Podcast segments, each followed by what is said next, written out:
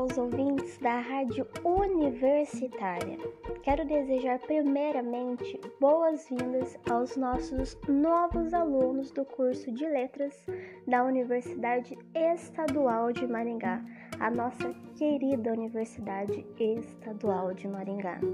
Que esse ano letivo seja repleto de bons aprendizados e que seja muito proveitoso para todos nós. Bem, como parte da nossa tradição de todos os anos, eu farei uma breve apresentação de um dos assuntos abordados em uma das disciplinas que vocês encontrarão ao decorrer do curso. Para hoje, a equipe da rádio escolheu Linguística 1 e o assunto refere-se à norma e ao ensino. Aliás, quero mandar um abraço para uma das nossas professoras dessa disciplina incrível, que nos ensina tanto sobre nós mesmos e também sobre o próximo. Bom dia, professora Cristiane. Um forte abraço para você. Sem mais delongas, vamos começar, né? Então, nosso assunto de hoje é norma e ensino. Para os novatos, vou lhes apresentar o Marcos Banho, um linguista brasileiro. Ele nos ajuda a distinguir os tipos de norma. Mas antes, afinal, o que é norma? Norma é o uso padrão, relativamente estabilizado, tradicional ou socialmente, que se faz de uma determinada língua dentro de uma comunidade linguística. É, isso vocês encontram em glossários, dicionários e afins. Procuramos para vocês saberem exatamente do que se trata. Então, calouros, estejam cientes. Vocês verão muitas vezes essa palavra. Dando início à norma padrão, ela é conhecida pela ideia da língua certa, boa e bonita. Ela é aquela que nós encontramos nos livros clássicos, é a estética, né, dos escritores clássicos. Uma de suas características é que ela não corresponde a nenhum uso real da língua. Logo, nós temos a norma culta.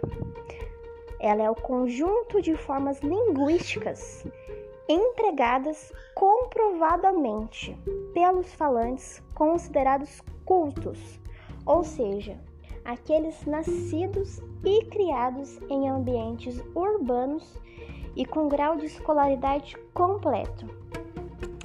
Eu trouxe para vocês alguns exemplos da norma culta.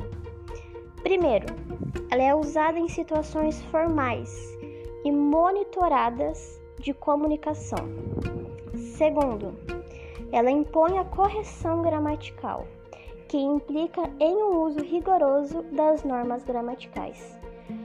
Terceiro, é uma língua cuidada e elaborada, que privilegia a utilização de estruturas sintáticas complexas e de um vocabulário rico e diversificado, com clara e correta pronúncia das palavras.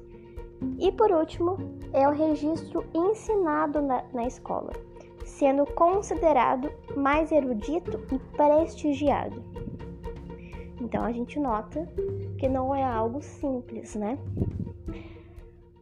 Bom, tratando-se da norma padrão, é importante deixar claro, pessoal, que ela é distante da realidade dos usos linguísticos, até mesmo da classe média e classe média alta ela se torna um instrumento de opressão ideológica, perseguição e discriminação.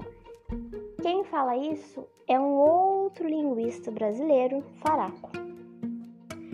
Quanto ao ensino, que nós não podemos esquecer que também faz parte da nossa pauta de hoje, é, nós precisamos analisar a importância do ensino da língua nas escolas, verificando em algumas circunstâncias, como o mesmo é passado em sala de aula. Nós observamos em muitas escolas que ainda é passado de forma presa, prontas e acabadas, que é facilmente encontrada nos livros didáticos. Dessa maneira, a aula fica monótona, fica chata e sem sentido. Devendo ser aplicado para o campo do aproveitamento intelectual do aluno, analisando a importância do ensino da linguagem e da gramática na escola, verificando em algumas circunstâncias como é passado de forma errônea em sala de aula. Então, nós, é, universitários, nós sabemos do que se trata esse assunto. Nós sabemos como é o ensino dentro de uma sala de aula de escolas. Nós sabemos que é, são conteúdos maçantes, são conteúdos que pouco interessam aos alunos, mas continuando, o ensino é feito de maneira retrógrada e com material, como eu disse, muitas vezes 100% teórico. Isso impossibilita que os alunos vejam a real importância do conteúdo em questão. Imagina quanta, quanto assunto interessante nós deixamos de prestar atenção, deixamos de absorver por conta desse sistema caótico em que nos é passado. Dessa forma, o melhor caminho seria repensar quais os instrumentos poderiam ser usados para a aplicação dos temas a serem discutidos, envolvendo os alunos, os fazendo absorver com o melhor entretenimento. Afinal, o ensino não deve ocorrer somente para a preservação da língua, mas também para um melhor entendimento do falante sobre a sua própria língua e cultura. Bem, pessoal, agradeço a presença de vocês. Por hoje é só, meus ouvintes. O nosso próximo encontro acontecerá na terça-feira, às nove e meia. Falaremos sobre a língua francesa. Agradeço a audiência de vocês e até mais. Não perca e mais uma vez sejam bem-vindos à nossa universidade. Até logo!